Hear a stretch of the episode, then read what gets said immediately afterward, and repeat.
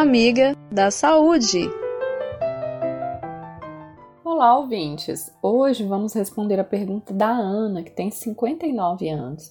Ela mandou o seguinte: Tenho enfisema pulmonar, bronquite e pressão alta. Posso tomar a vacina contra a Covid? Quando? Eu costumo ter efeitos colaterais quando tomo a vacina da gripe. Bom, Ana, você vai precisar né, avaliar com seu médico, né?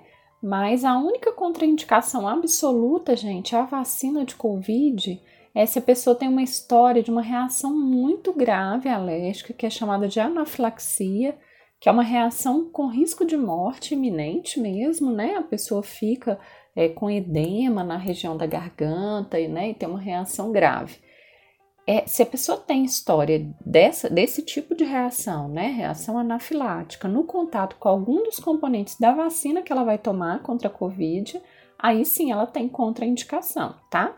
Fora isso, não há uma contraindicação, tá, pessoal? Os problemas de saúde, Ana, eles não te impedem de tomar a vacina, pelo contrário, né? Eles te colocam no grupo prioritário que deve receber a vacina antes do restante da população que não é idosa. Os grupos prioritários são as pessoas, gente, que têm condições de saúde que aumentam seu risco de morte caso elas sejam infectadas com o vírus da Covid-19, né?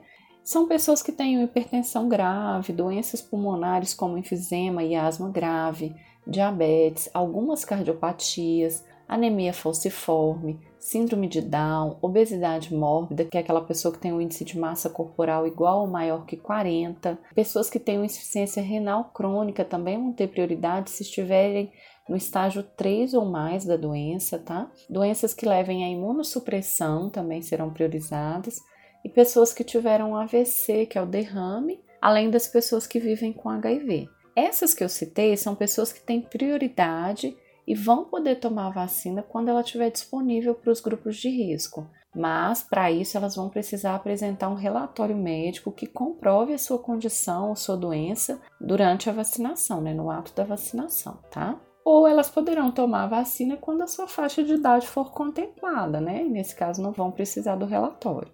Espero ter ajudado. Se você tem alguma dúvida sobre saúde e vida saudável, manda um zap para mim o número é 31 98468 4731. Repetindo, 31 98468 4731. Eu sou Sofia Barbosa, um abraço e até a próxima.